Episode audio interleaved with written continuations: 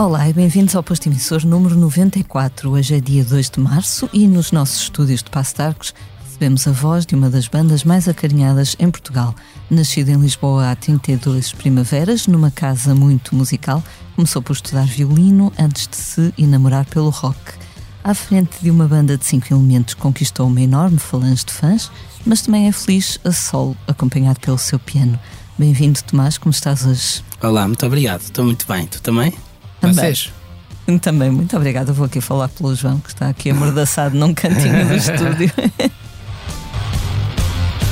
she.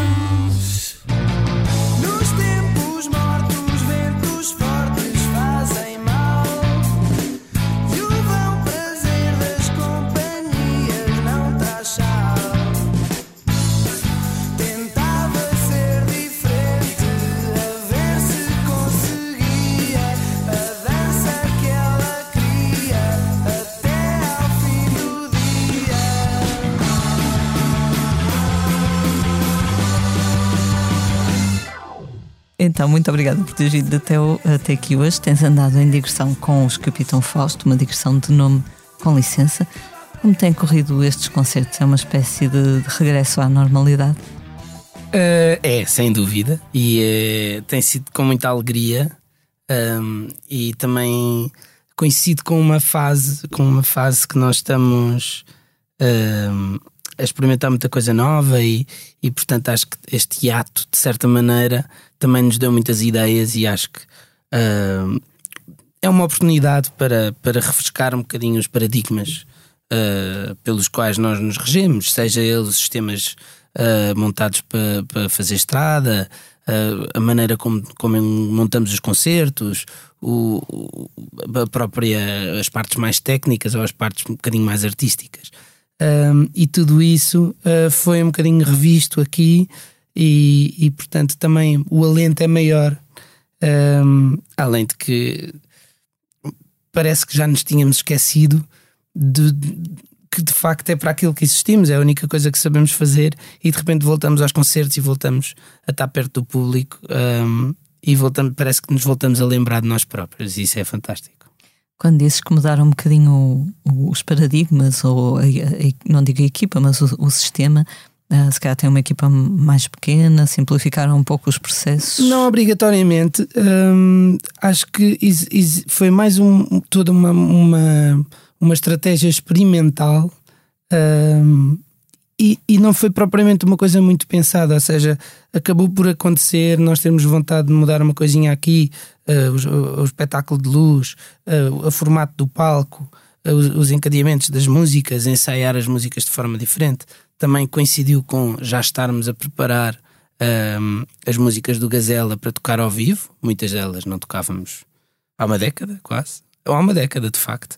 Um, e, portanto, tudo isto uh, nos deu, parece que nos fez sentir um bocadinho uma banda nova, outra vez.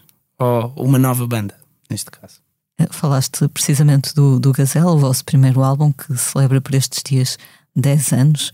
Um, Parece-vos Parece-te a ti, neste caso, que já passaram realmente 10 anos ou às vezes achas que ainda foi ontem?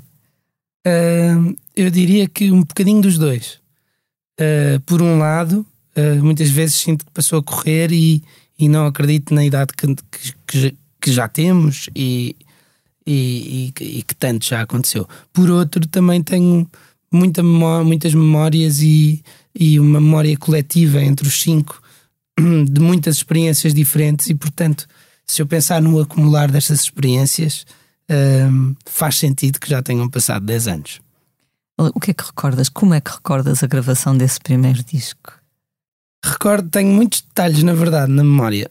Nós, nós gravámos no estúdio do Nuno Rock, um, que era ali em Benavente, e, e ficámos a ensaiá-lo ali perto, no, numa casa de férias do Francisco Ferreira, teclista na altura, teclista que tinha essa casa na altura, teclista atual com a casa na altura, uh, e foi assim um processo muito imediato. Nós já tínhamos as coisas praticamente todas compostas, tivemos a ensaiar e a terminar durante uma semana e depois entramos em estúdio e em nove dias ou oito dias gravámos tudo ao primeiro ou ao segundo take, gravámos as vozes, misturámos e aquilo ao fim de nove dias estava pronto.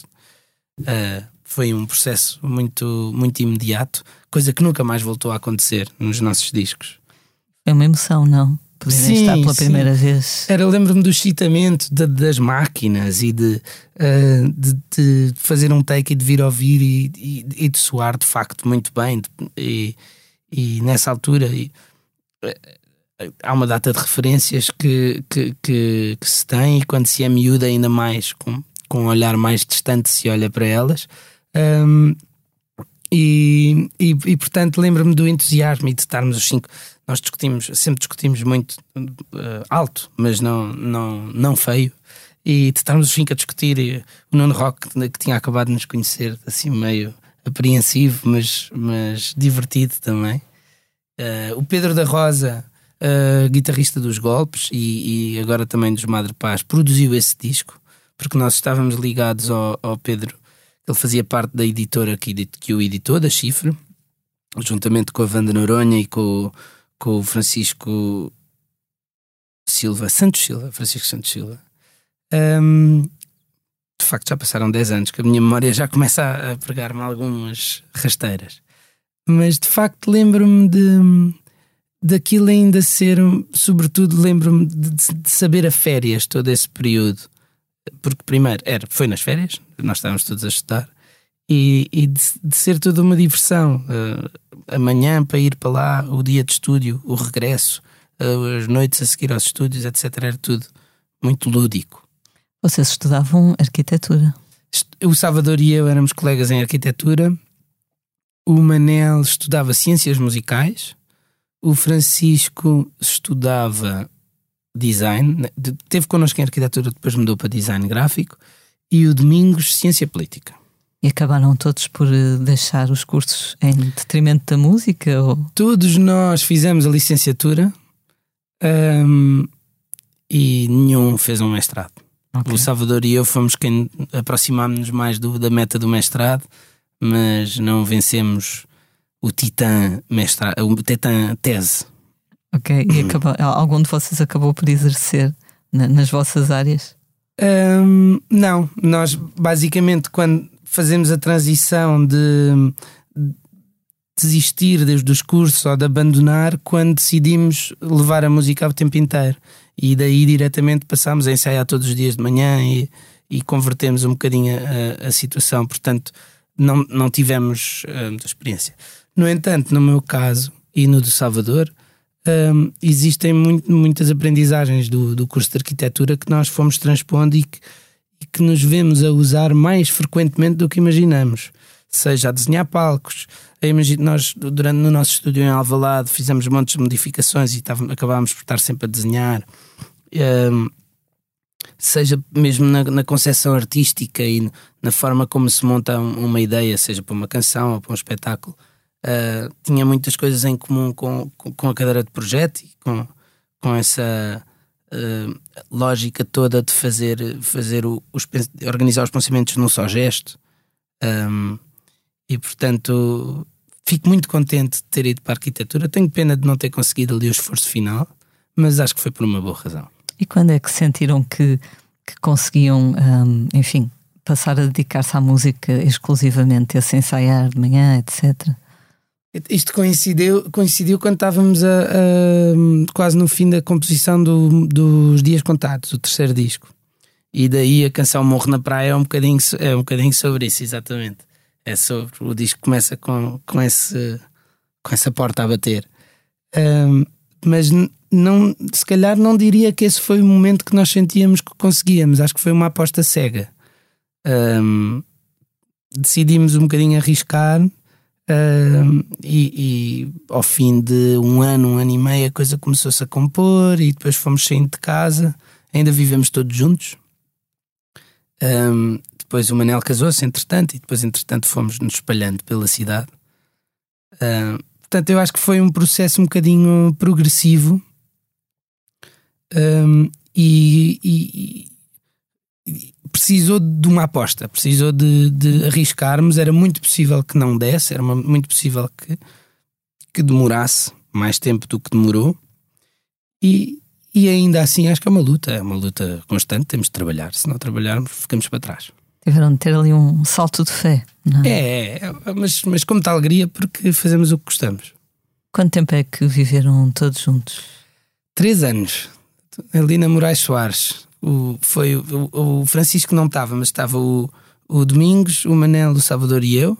Depois o Manel casou, nós ficámos os três e depois ao fim dos três anos uh, o contrato acabou e fomos cada um para o seu lado, continuando todos os dias a viver juntos no estúdio. Muito aguentaram. Eu lembro-me de ler uma, uma entrevista do, dos Ornatos em que eles diziam que antes de gravarem o, o Monstro, o segundo e último disco, decidiram viver todos juntos e aquilo correu tão bem Deu que cabo. a banda acabou. Pois, pois.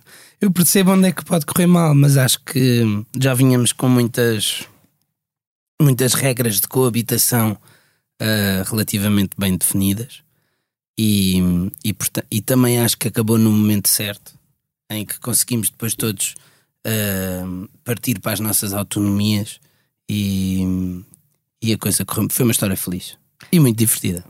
Vocês acabam por ser uma banda numerosa, não é? Para os uh, parâmetros de hoje em dia. Muito. Tivemos aqui outro dia o Totrips que dizia que uh, duas pessoas era péssimo, ele lá saberá, não é? Que teve os dedos com. Exatamente. E mais de quatro também não era espetacular. Ele achava que melhor eram umas três ou quatro, porque senão é muita gente. Número ímpar é muito bom por causa das decisões democráticas. Nunca há empates. Uh, e nós, desde muito cedo, que, que adotámos essa. Ou seja, argumentamos muito até ao final e, e, e conversamos muito. E se entrarmos ali no impasse, vai a votos e, e o neutro tem sempre de, de, se encostar a um dos lados. Ok, então são uma, uma democracia saudável, não é? Para já, para já. Qual foi assim o, o, o, disco em que tiveram de organizar mais votações?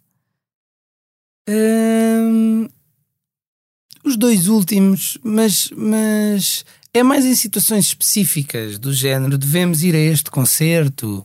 Ah, não me apetece porque não sei quê. Ou, ou fazer uma participação. Ou ah, devíamos ir vestidos assim ou ir vestidos assado.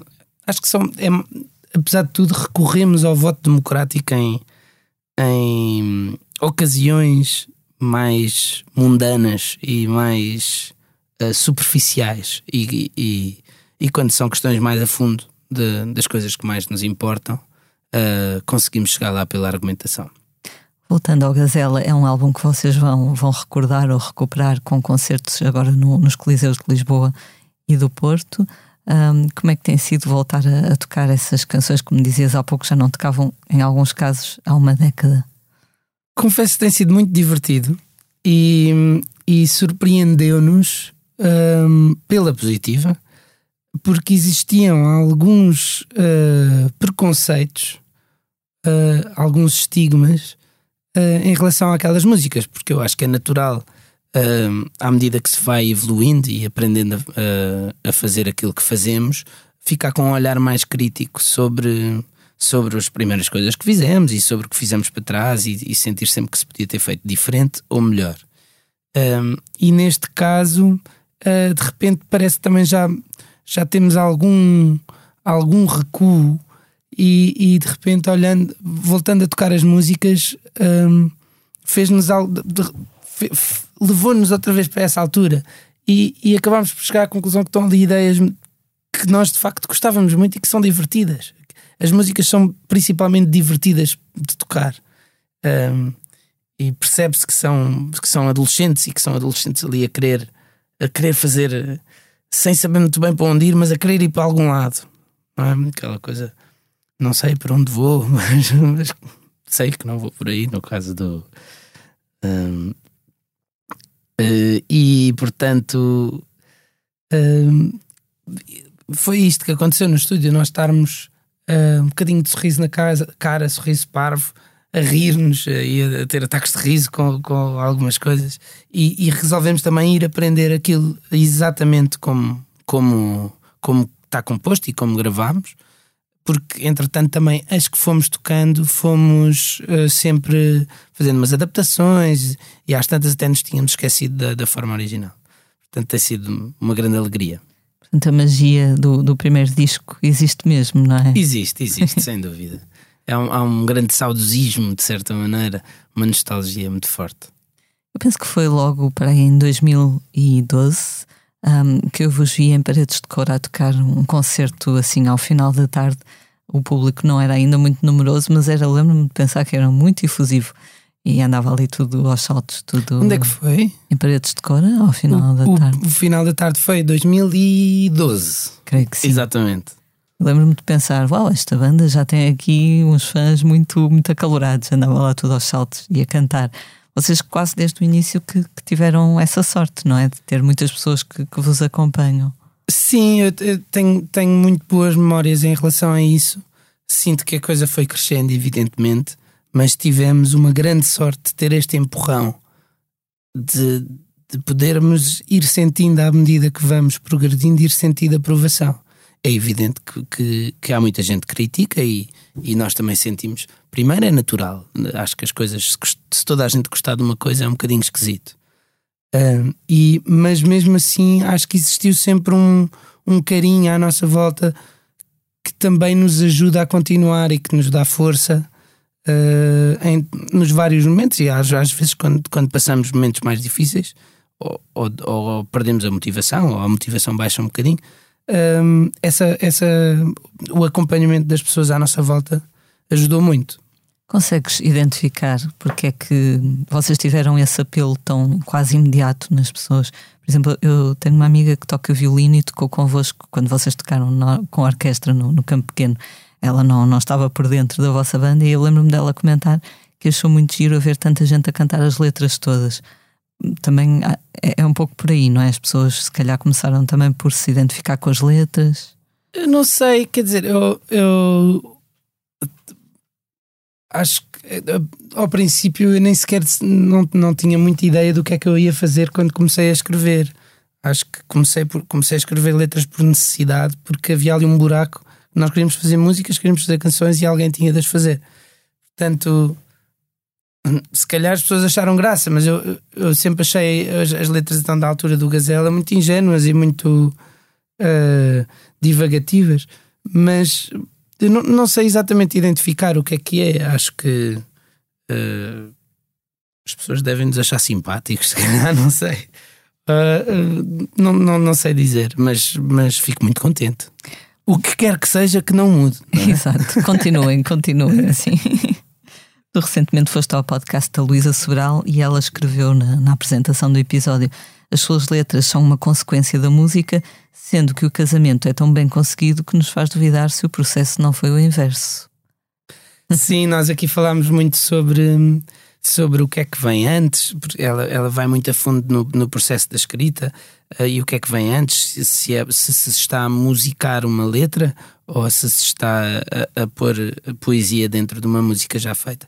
E no nosso caso é sempre assim: existe uma espécie de uma Assembleia Geral da banda uh, e, e depois da sua reunião, e ensaiarmos muito, saltam ideias para dentro de um caldeirão, a coisa começa a, a tomar forma. E quando já tem uma espécie de, um, de uns blocos que se conseguem articular uns com os outros, a canção vem e, e é já enfiada nesse, nessa métrica. Portanto, sempre me ajudou muito ter, ter espaços vazios para enfiar as palavras. E, e acho que à, à medida que, que, dos, que, foi passando o tempo e, e, dos nossos vários discos foram, foram saindo, fui tentando sempre aprofundar um bocadinho essa, essa componente de, de puzzle e de depois de procurar uma certa riqueza também no, no português. Mas. Hum, fique sempre um bocadinho, um bocadinho atarantado se não tiver balizado, se não tiver, se não tiver esta malha com, com espaços vazios para preencher. E ela estava muito surpreendida. Uh, até porque muitas vezes, quando isso acontece, já, tá, já temos a bateria ao baixo, os teclados e melodias a acontecer e etc. e, parece que a voz tem de entrar ali pelo meio, pedir licença às coisas e, e chegar-se à frente. Um, e portanto, daí, daí esse comentário da Luísa Uh, é, parece ser um elogio, eu agradeço-te, Luísa, se nos estás a ouvir. Uh, mas de facto uh, é esse o nosso processo. Muito bem. Estava a ler uma reportagem sobre um concerto a solo que deste no, no Passos Manuel, no Porto. uh, no qual aparentemente disseste ter um piano em casa durante uma pandemia pode se tornar um pouco obsessivo. Uh, foi, foi, uma companhia, um foi amigo. Uma companhia muito grande um, e evitou-me alguns momentos de tédio. Uh, acho que se eu não tivesse piano em casa tinha engordado ainda mais do que engordei. Uh, e portanto também me evitou de comer porcarias, ou mais porcarias. E, e, e parece que voltei a descobri-lo. Eu, eu, toquei muito piano em adolescente e, e, em casa dos meus pais a minha mãe tinha piano e eu sempre andei ali à volta e fui descobrindo e, e aprendendo. E, e, agora nesta fase parece que voltámos a conhecer melhor e tive muito tempo para aprender músicas do princípio ao fim e, e para, para voltar a estar eh, mais familiarizado com o instrumento. E, e também tenho tocado muito mais nos Capitão Fausto, desde aí uh, tenho tocado mais piano. Qual é o teu primeiro instrumento? O meu primeiro instrumento é violino, comecei uhum. aos 3 anos. Aos 3? Aos 3, tinha um violino que tinha para aí 30 centímetros. Tão cedinho. Nessa altura não tocava nada bem. e hoje em dia qual é que tocas melhor dos três? Um, eu, eu, eu, depois eu levei o violino até ao fim, fiz o oitavo grau um, e na altura em que estava muito rodado até, até me safava. Mas é um instrumento que precisa muita prática. Eu vou tocando nos nossos discos, grave e volta e meia quando tenho a oportunidade ainda toco violino. Mas não o toco com tanta frequência. Portanto, diria hoje em dia, se eu tiver de dizer o que estou mais à vontade, é, é talvez com o piano. Uhum. A tua mãe é cantora lírica, o teu pai toca contrabaixo. Sempre, Sim, sempre tiveste muita música em casa, imagino. Sim, sim, eu, eu tive uma proximidade muito grande com música e, e não, não, não tenho nenhuma memória de, de, de, de me deparar com música, não é? Parece que quando ganhei consciência já, já estava no meio, no meio disso. Mas ao mesmo tempo em casa nunca, se foi, nunca foi um. Ouvíamos muita música no carro, mas em casa nunca foi um sítio onde ouvíamos muita música, onde ouvíssemos muita música, porque é natural também uma pessoa quando está o dia inteiro a tocar, chega à casa e precisa de silêncio.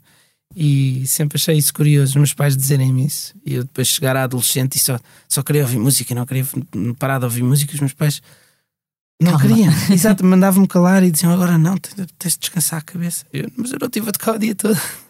Sendo os teus pais músicos ou vivendo da música, nunca tiveste aquela conversa ou será que tiveste de ter lá um curso mais, mais seguro? Não, não. Eles, eles uh, sempre me motivaram ao início até uh, a seguir música clássica, depois de eu acabar o oitavo grau. Eventualmente foi, foi, foi uma hipótese que teve em cima da mesa que eu acabei por não querer. Depois passei ali uma fase em que tinha uma muito boa relação com a música, mas, mas não tinha uma muito boa relação com a academia e com os estudos e portanto não queria estar a baralhar essas duas coisas e guardar a música para um tempo que me desse gosto e não obrigação. E depois o tempo encarregou-se de lentamente me ir encaminhando outra vez para, para o sítio onde talvez devesse ter ido à primeira, ou não, ou este se calhar foi o percurso certo. Nestes concertos a sol tocaste canções de José Afonso, José Mário Branco, uh, Debussy, uh, Tim Bernardes. Uh, assim, uma mistura bastante eclética, são algumas de, das tuas referências em termos de, de, escrita de canção. E, uh, sim, sem dúvida, são, são, são grandes referências, são canções que eu gosto muito de ouvir. Um, foi, foi música que eu ouvi muito nos, nos últimos dois anos e, portanto, também ia, trans, ia sendo transportada entre os altifalantes e o piano. Um, e, e depois quando comecei a, a, a, montar o concerto do piano, comecei a ir buscar as coisas que queria muito ouvir, porque eu acho que, que, existe um. Existe, por exemplo, no Brasil, existe um hábito muito forte das canções serem, serem de quem quiser e de não haver grandes, grandes pruridos uh, às pessoas apropriarem-se e tocarem coisas uns dos outros. Uh, e, e, pelo menos nos anos 70, então, isso acontecia ainda mais. Um, e, e eu, eu, sempre, sempre achei essa, essa ideia genial. Acho que, que devia acontecer mais. Um, além de que é uma oportunidade enorme para aprender com, com, com quem sabe fazer e, e com as coisas que se gosta. Um, e portanto foi, foi a partir daí que eu comecei a montar este concerto. E ao mesmo tempo permite-me também guardar as minhas ideias de criação e de composição para, para, para os Capitão Fausto, que é, que é aquilo que eu mais gosto de fazer, e ter uma espécie de, de hobby de fim de semana de poder tocar de vez em quando uns concertos ao piano e me divertir. Mas não é a mesma coisa. Eu lembro-me de, de estar a pensar num destes concertos, já não sei quando é que foi, se foi aqui em Lisboa na Fábrica do Pão ou no Passos Manuel, e de estar uh, antes, antes do concerto começar, de estar sentado no camarim e, e de me aperceber, não tenho ninguém com, com quem conversar agora. E depois chegar ao fim do concerto e sentir que uns que me tinham corrido bem, outros menos bem, mas, mas as paredes não reagirem e, e, e de dar muito, muito de, de, de, estar muito grato ao facto de também poder ter esta experiência dos concertos acompanhado e, ter, e de continuar a tê-la. Um, acho, que, acho que estes concertos do piano acho que vão enriquecer ainda mais também a minha experiência como músico um, e, e a maneira como consigo relacionar-me com outros músicos muito bons que são os meus queridos colegas. Caso ia perguntar se tinhas sentido a falta deles, eu vi que no, no concerto do, do Super Stock, por exemplo, uh, tu acabaste por chamar uma data de gente para, para palco contigo, não Sim, é, estavam em Lisboa, era um bocadinho inevitável e, e tinha essa história também do, da, da, daquela música me dizer muito acerca de, das pessoas que nos acompanham e que fazem de nós quem somos e percorrer o caminho que percorremos. Um, e, e, portanto não resisti à tentação e sempre que puder a ter as pessoas de quem mais gosto a tocar comigo é o que eu gosto mais de fazer. Para a solidão já nos bastou o confinamento, não sim, é? Sim, sim, sim. Uh, e, e, e, não é que eu não gosto de tocar sozinho, mas só de vez em quando. Ok, só para desenjoar. exatamente, exatamente. Portanto, lançar um disco. Para ganhar experiência, para treinar, para, para me pôr fora, a tirar para fora de pé, acho que sim. Portanto, um disco a solo não, não está nos planos. Não, para já não, para já não. Ok. Tudo o que escreves acaba por ir para os Capitão Fausto. Sempre, sempre. E, e, e, e, e, assim, e, acho que assim quer que seja nos próximos tempos, pelo menos, porque hum, acho que existe, um, existe uma provocação mútua que, que eu sinto que todos nós, e eu sobretudo, sou muito mais estimulado e acho que consigo fazer coisas melhores no processo de trabalho que nós temos, que pode ser menos eficiente, demorar mais tempo, porque há mais conversa e há mais consensos, uh, e, e pode, pode ser mais tumultuoso ou, ou tortuoso, mas um, acho que, que, quando depois as, as, engrenagens se alinham, nós, todos nós conseguimos ser uma versão melhor de nós próprios. E, e, e vou-me apercebendo disso regularmente. Uh, depois, evidentemente, que não gosto muito de bajular os meus amigos, portanto, guardo para dentro, mas com um sorrisinho no canto, no canto da boca, vou, vou focando com muita alegria de, dos dias que passamos juntos. Nos últimos anos têm aparecido muitas bandas uh, que claramente são inspiradas pelos Capitão Fausto, não só no som, como na, no estilo vocal. Uh, Percebes-te disso? Não, mas, mas já ouvi, já me disseram isso. Um, eu acho que é evidentemente, acho, acho, se assim é, acho, acho que é muito bom. Acho que uh, se nós temos a oportunidade de inspirar outras pessoas a trabalhar e a esforçarem-se e a trazer ideias para cima da mesa, uh, é excelente. Acho, acho que não, nunca é muito agradável as pessoas serem postas em sacos e dizerem que são parecidas com aqueles ou com estes. Uh, mas até mas também é uma coisa que é passageira. E, e em terceiro lugar, ao mesmo tempo, não há vergonha nenhuma na imitação, porque é, é o primeiro passo para se conseguir aprender a fazer qualquer coisa.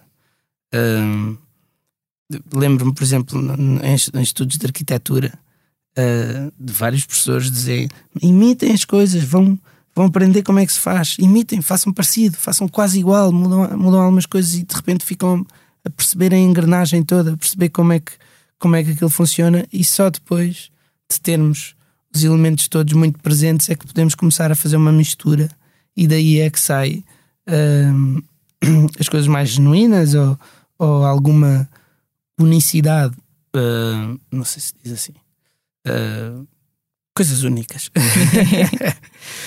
e, e, portanto acho que se assim é, acho que acho fico muito contente, quer dizer que também é mais uma vez também um um, um aconchego uh, e desejo a, to a todas as pessoas que estão nessa posição para continuarem a trabalhar e para não, para não desistirem de fazerem aquilo que gostam. Quando vocês apareceram, também foram comparados que Arctic Monkeys, Tame Impala. Os Tame Impala, no segundo disco, compararam-nos muito aos Tame Impala nós ficávamos chateadíssimos. Mas é evidente que até havia muitas referências e, e depois houve ali algum, algumas escolhas estéticas que, embora a música, embora musicalmente nós nos afastássemos bastante, havia um detalhe ou outro que é tão gritante que, que, que, que, que era difícil de fugir. Uh, e a comparação vinha, vinha evidente. Mas depois também passou, foi uma fase e entretanto não nos chateou nada. Quando eras miúdo e passavas a vida a ouvir música, os teus pais te diziam: tem lá calma. Quem eram assim as tuas grandes referências em termos de, de vocalistas? Uh, nessa altura, fim da adolescência e, e, quando começámos a tocar, os Arctic Monkeys foi assim, acompanhou-me muito durante o liceu, 2005, 6, 7. Uh, o, o disco deles sai em 2006. Eu ouvia muito os Strokes nessa altura e tinha assim as, as bandas do indie rock do, do fim da primeira, dos anos zero. Uh, os Kasabian, os primeiros discos dos Kings of Leon. E era assim uma, tinha assim uma espécie de, um, de uma atitude cool de conseguir mostrar aos, a outras pessoas músicas que eles ainda não tinham ouvido e de ser uma banda assim, uns gajos com armauzão e rock and roll e tal. Uh, e, e, depois havia sempre esta competição de quem é que já tinha ouvido coisas novas. Um, mas tinha ao mesmo tempo poucos amigos à minha volta que, que partilhassem muito gosto por música. Tinha dentro de vários grupos de amigos um ou outro amigo que, que gostavam muito. E foi também nestas circunstâncias que, que conheci uh, os restantes Capitão Fausto. No liceu, quatro pessoas que gostavam muito de tocar, gostavam muito de música. Nem sequer ouvíamos muito a mesma música na altura, mas percebemos que, que gostávamos de bandas e de tocar e de, instrumentos e etc. E depois foi assim um, um, uma amizade muito rápida, nós juntarmos os cinco. Havia alguma banda que ainda assim reunisse algum consenso? Uh, foram, não obrigatoriamente, mas também acho que havia uma grande abertura de espírito porque nós, em, em vez de estarmos muito focados no estilo e, e, e no gosto, se, se, tinha bom gosto ou não, nessa altura entusiasmávamos muito mais por, por coisas musicais diretamente, coisas foleiras que são divertidas de ouvir, uh, metaladas. Eles, eles gostavam muito de música pesada e, e, e mostraram-me isso. Eu também ganhei algum gosto, entretanto. Um, e, e, portanto era mais propriamente sobre música, sobre os instrumentos, sobre os sons, uh, do que propriamente pelo estilo. Uh, e, eu, e eu vinha da outra corrente, não é? Do, do estilo e das bandas e do cool e etc. E, e, e portanto esta, esta junção uh, foi muito interessante. E depois, à medida também depois que fomos estando juntos, fomos, voltámos a afunilar e a, e, a, e a apurar um bocadinho a nossa direção. Sendo que nunca perdemos muito este lado eclético de ouvirmos coisas sem, sem género definido, de, de música clássica, de fusão, uh, de jazz, uh, um bocadinho de tudo, bandas, cantores, cantautores, tudo vale desde que seja bom. Os Arctic Monkeys tiveram uma evolução engraçada, continuaste a acompanhá-los? Continuo a acompanhar, confesso cada vez menos. Desde o, assim, o último disco que eu ouvi muito foi o Suck It and See, que é de 2015 ou 14. Um, depois ainda ouvi umas músicas do AM, um, um disco muito bom, foi, foi o disco que eles rebentaram mais em termos de popularidade. Mas já tinha assim umas coisas, depois eu embirrava um bocadinho. Um, e depois o, o este último hotel, não, não sei que hotel, já não sei. Já não acompanhei muito, ouvi, mas, mas já não acompanhei muito. Também já não, já não tenho tanto hábito de seguir muitas bandas, vou apanhando músicas que gosto mais e alguns discos que me, que, que me chamam a atenção e vou também revisitando discos antigos, que há muita coisa que ainda se consegue descobrir. O que é que tens andado a ouvir mais agora recentemente? Uh, olha, digo-te já, para não, para não estar a mentir, vou consultar aqui. Still Crazy After All These Years, do Paul Simon, um grande disco.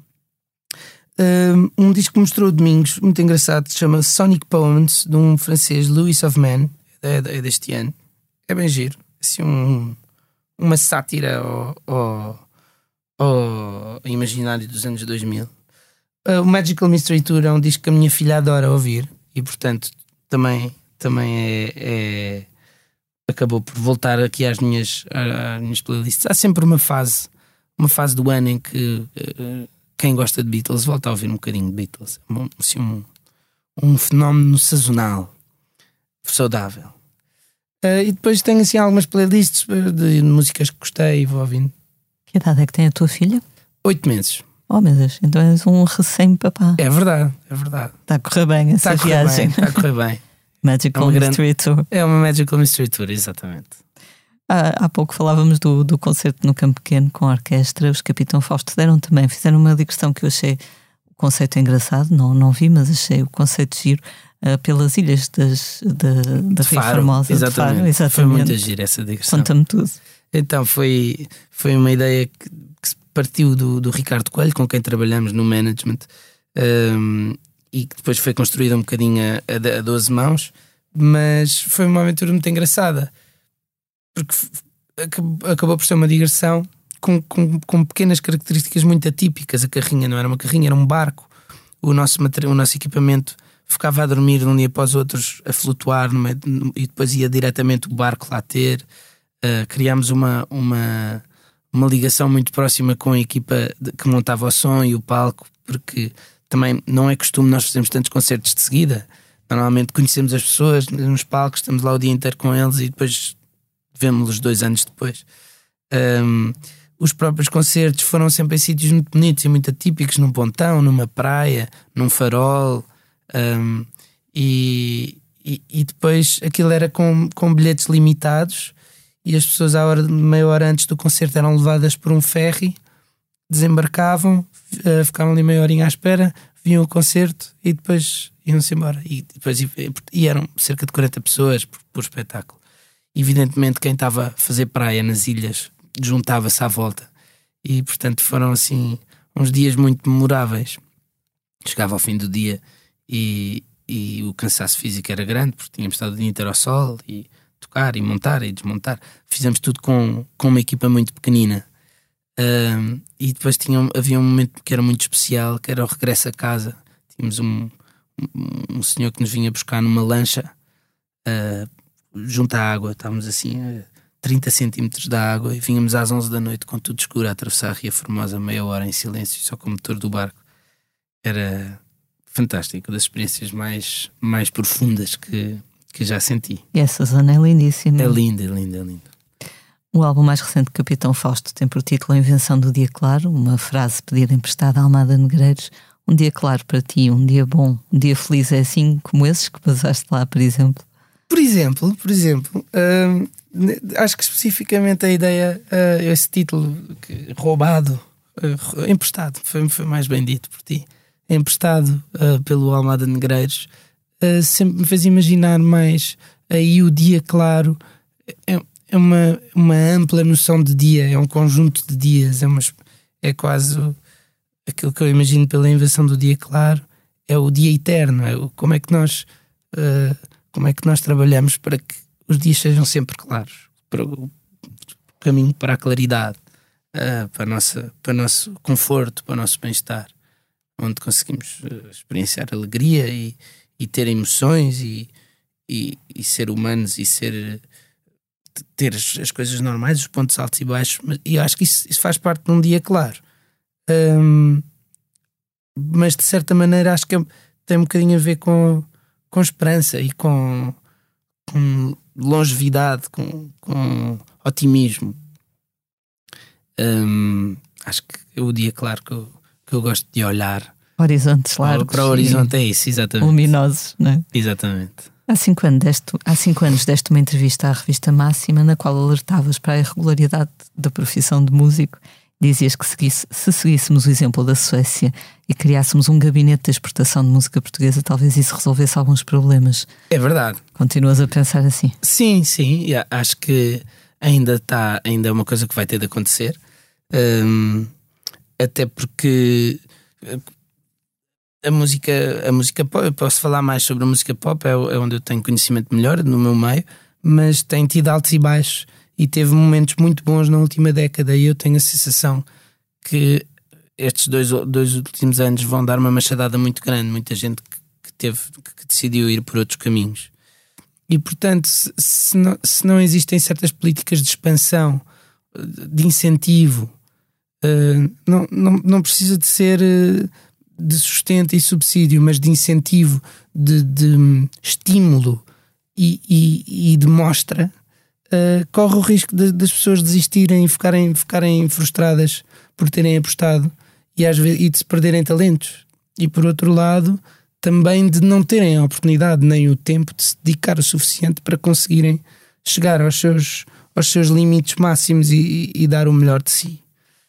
E hum, acho que, que, duas direções que era, que era muito saudável tomar para a arte no geral e para a cultura no geral, mas defendendo o meu campo para a música e para a música pop, é por um lado os gabinetes de exportação de música, ter procurar estratégias de ir às feiras internacionais, procurar uma forma de, de ir mostrar a língua portuguesa e de mostrar a música que se faz cá.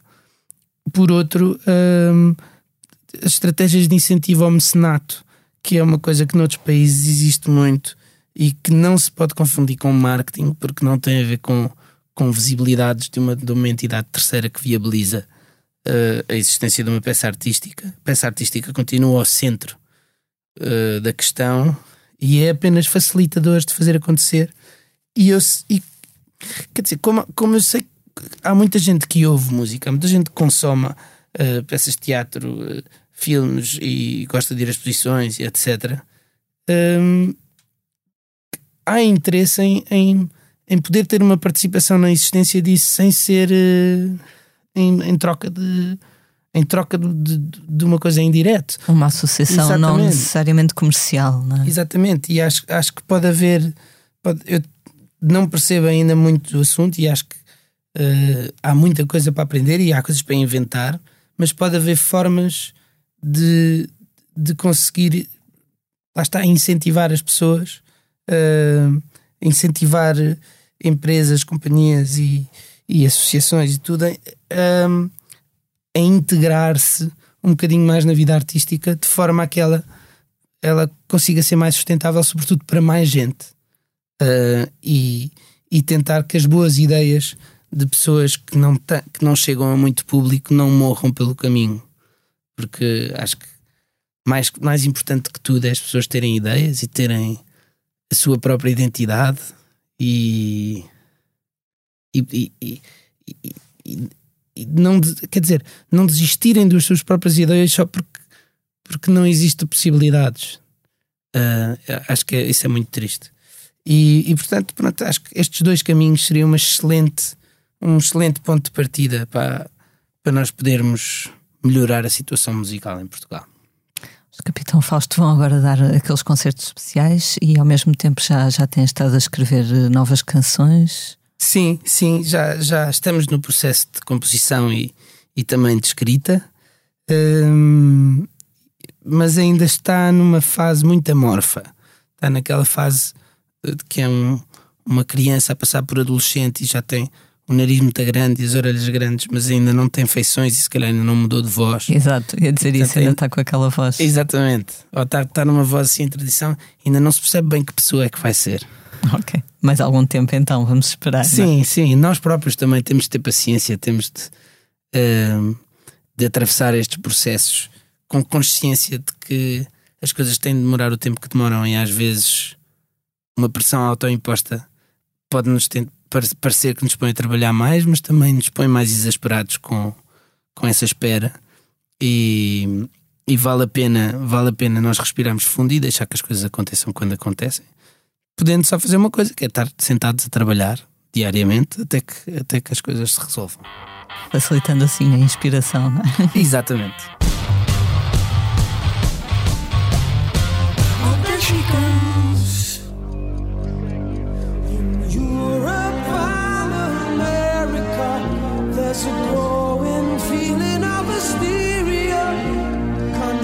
To respond to all the threats pictures of the Soviets. Mr. Khrushchev said will bury you.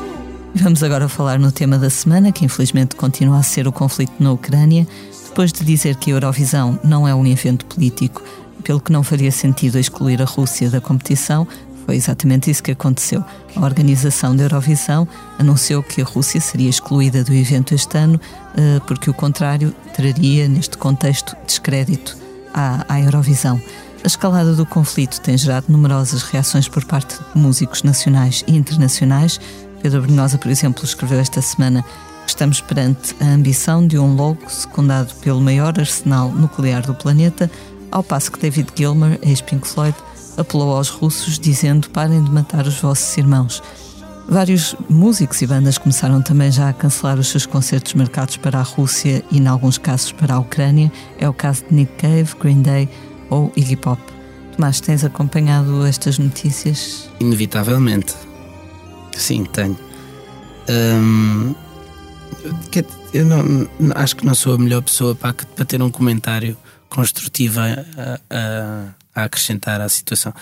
É uma situação muito dramática, é, é, é, é muito indesejável, não é? É completamente de, na nossa geração. Uh, é, foi, foi quase inimaginável nos, nos anos todos que vivi. Mas em relação a, a, a, todas as coisas que, que, que, foste nomeando, quer dizer, acho que o mais importante agora é nós, para mim, acho que vou, vou, vou ser sucinto e fazer força neste, neste, neste ponto específico, é nós não generalizarmos, uh, fazer uma distinção entre as pessoas que são russas e, o que é, e, e, e um, e, e, um governo e uma, um, um chefe de Estado que, que ativamente está, a levar isso a cabo uh, e não misturar as coisas. E portanto uh, manter tentar manter alguma clareza na situação tentar ser, eh, olhar para todos os lados e, evidentemente, tomar uma posição. Existe uma posição evidente que eu também tomo, uh, mas fora isso, acho que temos de, de, ter muito recuo a analisar as situações. Para não, não combater a violência com violência. Com mais não? violência, exatamente. Com ameaças, por exemplo, à comunidade russa, etc. Não? Sim, e, sim, exatamente. E, e acho que é, uma situação, é uma situação dramática e vai, vai provocar outras coisas muito mais feias, que são satélites e vão surgir de todos os lados. Uh, portanto, eu até não gosto muito, na verdade, de falar deste assunto, porque não é. Não, não, tem, não tem nenhuma alegria, uh, zero alegria, não é? À volta disto aquela música dos Heróis do Mar, não é? Não sei o quê, nos vai dar alegria. Agora não me lembro, desculpa, mas mesmo assim não um há refrão. Ninguém. É isso, não há ninguém, obrigada. Não, mas é, é, nós o que temos de pensar aqui é naquilo que, no, naquilo que nós podemos fazer. Nós podemos estar a tocar música, podemos ir continuar a estar juntos, temos de dar graças a, a apesar de estarmos com medo e toda a gente estar assustados, de não estarmos tão perto. Uh, e, e podermos ainda estar, estar juntos aproveitar a companhia uns dos outros uh, e perder um bocadinho de tempo a, a, demonstrar o nosso apreço uns pelos outros. Acho que isso é fundamental agora e acho que é aquilo que devíamos fazer. Valorizar a nossa liberdade, não é? Sem dúvida.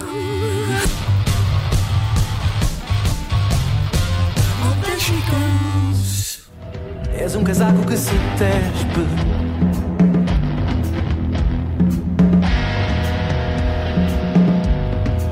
És um casaco que se despe quando está calor e tudo arde em meu redor. És uma máscara de pano. Vamos agora falar do que andamos a fazer na redação. Recentemente, o Mário Rui Vieira entrevistou os Linda Martini sobre o seu novo disco Error. Falaram sobre a saída do guitarrista Pedro Geraldes e também sobre os concertos que aí vêm. O que também veio à baila foi a existência de uma canção neste disco dos Linda Martini chamada Rádio Comercial, o que levou a uma conversa sobre o papel das rádios mainstream na divulgação de música nova. Tomás, não sei se viste, mas recentemente o Pedro Ribeiro, diretor da Rádio Comercial, esteve aqui no, no podcast Posto Emissor e disse que uma das suas lutas era conseguir que Capitão Fausto passassem na Rádio Comercial. É verdade, eu, eu tive acesso a, a, a, essa informação, achei graça, rime rimos em conjunto. uh, quer dizer, não há grande coisa a dizer em relação a isso. É o sistema, é um sistema que funciona assim e assim está instaurado. E se, se eu quisesse ficar muito revoltado com essa, com essa com esse facto, também não queria que a música passasse na rádio comercial, não é? Aquilo funciona assim, uh, tem uns testes, vai aos testes, as, as pessoas votam, os, o consumidor, de, quer dizer, não, não há grande questão aí. Acho que achei só graça é, eu agradeço ao, ao, Pedro ele, ele querer insistir e estar a, a ser emba nosso embaixador nesse campo, mas quer dizer, se aquilo bater na barra, depois tenta outra vez, sem Sim. problema. As rádios hoje também já não têm, pelo menos as grandes rádios, não é o mesmo papel a divulgar, se calhar, bandas novas do que tinham nos anos 80, vamos dizer. Hoje, com a internet, as coisas também mudaram um pouco. Sim, eu acho que sim. E eu acho que há espaço, felizmente, para, para ainda haver todo o tipo de rádios. É evidente que, que as dimensões vão variando, mas ainda bem que existe variedade e que as pessoas também podem escolher quem não quer ouvir a rádio comercial ouve a radar, quem não quer ouvir a radar ouve a TSF e quem não quer ouvir a TSF ouve a, Antena 1. Quer dizer, acho que a variedade é, é muito, é, enriquece muito. Um, é muito importante que não se largue, isto já é uma opinião pessoal, não se largue a, a rádio pública, acho que tem um, tem, um, tem um papel fundamental. Mas além disso, quer dizer, acho, acho muito bem que existem as rádios que deve, devem existir e que cada uma funcione como quer. Vocês, quando apareceram, a internet deu-vos um, um, empurrão significativo, não? Sim, nós foi ali na transição, os primeiros 3 ou 4 anos, não, não, o Spotify e, os, e, os, e a Apple Music por aí fora ainda não estavam muito instituídos, já existiam há muito tempo, mas em Portugal ainda não se usava muito. Mas através das redes sociais já, já, já foi já, já espalhámos e já nos conseguimos aproximar do público e, e tem vindo a ser também muito à, à volta disso.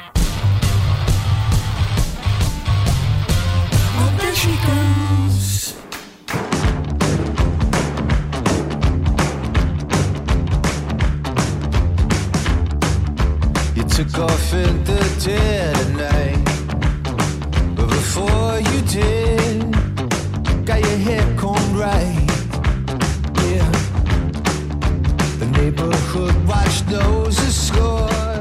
Vamos agora falar sobre um disco que chegou recentemente às lojas e aos serviços de streaming. Chama-se Lucifer on the Sofa. É o décimo álbum para os norte-americanos Spoon, que começaram a prepará-lo ainda em 2018, mas depois, como se costuma dizer, meteu-se a pandemia.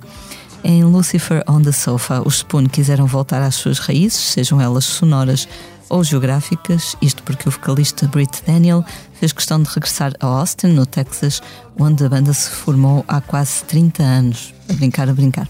A ideia, dizem eles, foi tentar recriar o som mais espontâneo dos concertos em disco.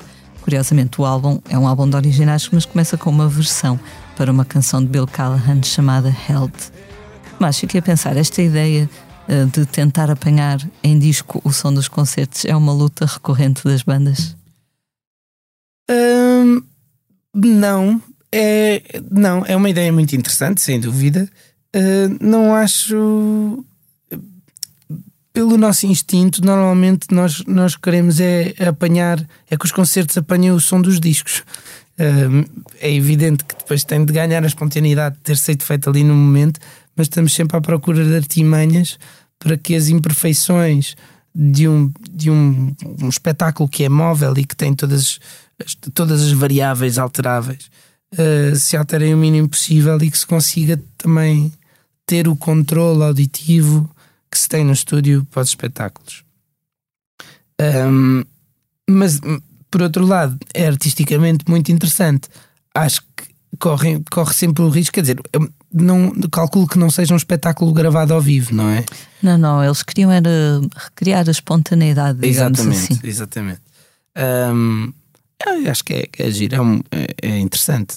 Um, nós, nós temos vindo a gravar ultimamente muitos concertos nossos, fazemos mais para, para, para trabalho interno e para na semana a seguir ao concerto irmos ouvindo e irmos comentando, alterando coisas e também para, para falarmos sobre o espetáculo e sobre a luz e, um, e há, e há, há um, parece que existe uma espécie de uma há um elemento qualquer intangível, mágico, que, que, que, nunca passa para as gravações dos concertos. Acho que as imperfeições de um concerto só soam bem naquela sala, naquele momento. uh, em vídeo já não vão soar tão bem uh, e só em, só em gravação auditiva ainda menos. E, e portanto eu acho que de certa maneira também valoriza muito a experiência, a presença física e a experiência de estar no local à hora em que as coisas acontecem. Nos dias em que, em que nós vivemos, eu acho que, que lá está, vamos, vamos nos aperceber cada vez mais da importância da presença física, porque nós de repente uh, conseguimos estar em todo o lado, conseguimos reunir-nos com quem queremos, uh, conseguimos assistir a espetáculos, estar em sítios virtuais. Um, as capacidades, as, as, possibilidades são muitas e vão aumentar. Uh, e portanto, o que, é que, o que é que resta? Para nós, músicos, de facto, o que resta mesmo é os concertos, e acho que é insubstituível. E, e, e eu, como consumidor de música e como espectador, não há nenhuma experiência que me substitua a ir a um concerto e estar no meio de pessoas, no meio de amigos. Uh, e, e, e, por outro lado, mesmo no, na vida geral, no dia a dia, uh, acho que estes dois últimos anos nos trouxeram um bocadinho essa, essa percepção, mas uh, à medida que a tecnologia for avançando e que, e que, e que os tempos forem mudando, isso vai ser um, um marco. Isto é uma crença, não estou não, não tô, não tô a, a, antecipar ou, ou, a prever nada, mas eu acredito eh, profundamente que vai ser cada vez mais a peça fundamental para o ser humano a coabitação uh, física, estar nos mesmos espaços, partilhar experiências juntos e partilhar coisas que não são repetíveis. Quase todos os convidados que tivemos aqui falaram com um certo terror sobre estes tempos de live stream, de estar em casa a tocar para uma câmara. Uh, ninguém gostou da experiência, ninguém quer repetir. Eu, eu confesso que não fiz muito, ou seja, um, logo no início tive um, um, um, espetáculo pequenino ao piano, foi logo nas duas primeiras semanas, no, naquele festival Fica em Casa, um, e depois uh, acabámos por não fazer grande coisa à volta disso e fizemos, tivemos uma experiência que foi muito boa para nós, que, que foi, fizemos um filme, ou seja, em vez de estarmos a, a ir para os live streams, etc., fizemos um filme que, que é um filme-concerto, em que não podendo ir dar um concerto para o pé das pessoas, veio uma câmara para dentro do, do, do nosso concerto e montámos. Era só depois, passou no. Nós por acaso vamos voltar a pegar nisso em breve, porque só teve uma, teve uma emissão num dia nas salas de cinema. Espero, espero que volte a passar. Um, mas por acaso, assim, como consumidor, sim, não, também não acompanhei muito. Ao mesmo tempo, também não acho que não nos podemos queixar muito, porque quer dizer, uh, foi, foi a, a, a, forma possível de nós existirmos e às vezes subsistirmos nessa fase. Portanto, é preciso dar graças a que já passou e que os concertos a, a que continuam a, a acontecer e um, cada vez mais outra vez e acho que é para aí que temos de olhar. Como espectador, houve assim alguns concertos que te marcassem mais? Lembres logo? Houve, houve um há cerca de 4 anos que me marcou muito, que foi o concerto do David Byrne no Cool Jazz, EDP Cool Jazz no Hipódromo de Cascais. Fantástico, um, um espetáculo sem, sem instrumentos no chão, eles tinham todo, todos os instrumentos às costas e era tudo coreografado e tudo muito bem montado com o David Byrne e aquela persona dele altamente teatral e uh, caricatural até. Esse espetáculo pronto, foi, foi tudo, tudo no sítio, eu adorei o concerto. Houve assim mais alguns concertos que gostei muito. Um, muito novo, gostei muito do concerto Tame Impala no Superbox Super Rock em 2011. Um, há uns tempos também gostei de ver o Father John Misty, acho que foi em 2018 no, no Coliseu e fui ao de Banhart no, no Capitólio, que também foi muito bom. Um, Deixa-me pensar assim os mais marcantes. Acho que esse do David Byrne foi assim um. Uma, até porque pouco tempo antes houve uma emissão num filme que eu gosto muito e que nós já vimos muitas vezes em conjunto, que é o Stop Making Sense dos, dos Talking Heads. E houve uma projeção do, do desse filme no Lux. E é, é, também é um, é um concerto filmado, são três concertos, na verdade, uh, filmados e, e, montados num só.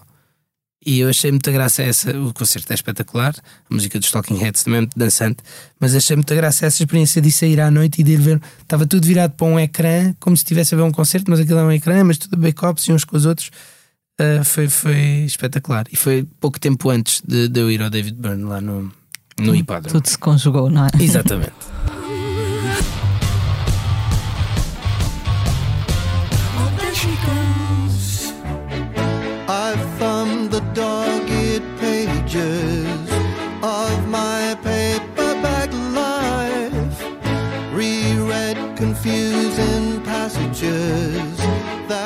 Vamos agora falar dos concertos dos próximos dias. Na sexta-feira, dia 4, os Capitão Fausto atuam no Centro Cultural de Lagos e no sábado estarão no Teatro Virgínia de Torres Novas.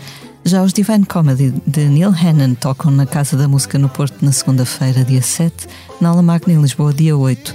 Nesse mesmo dia 8, há concerto norte-americano Mazego no Coliseu de Lisboa.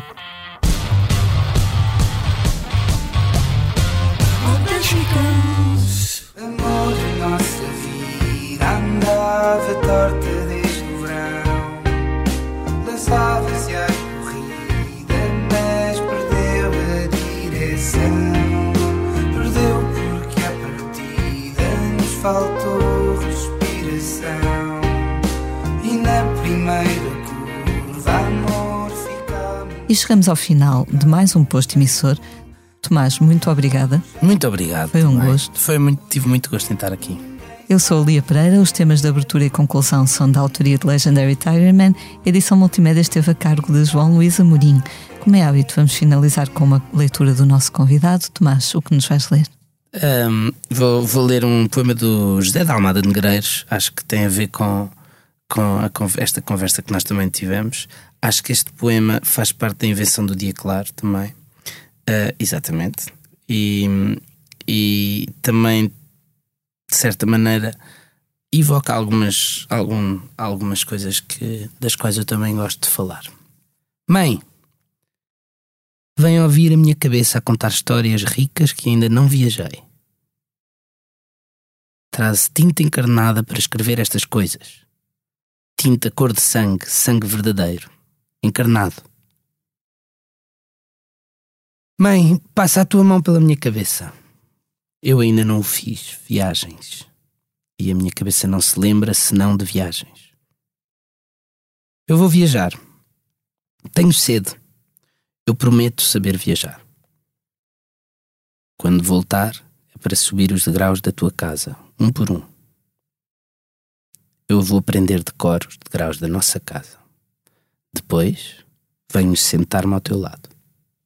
Tu a cozeres e eu a contar-te as minhas viagens, aquelas que eu viajei, tão parecidas com as que não viajei, escritas ambas com as mesmas palavras. Mãe, ata as tuas mãos às minhas e dá um nó cego muito apertado. Eu quero ser qualquer coisa da nossa casa, como uma mesa. Eu também quero ter um feitio que sirva exatamente para a nossa casa, como uma mesa. Mãe, passa a tua mão pela minha cabeça. Quando passas a tua mão na minha cabeça, é tudo tão verdade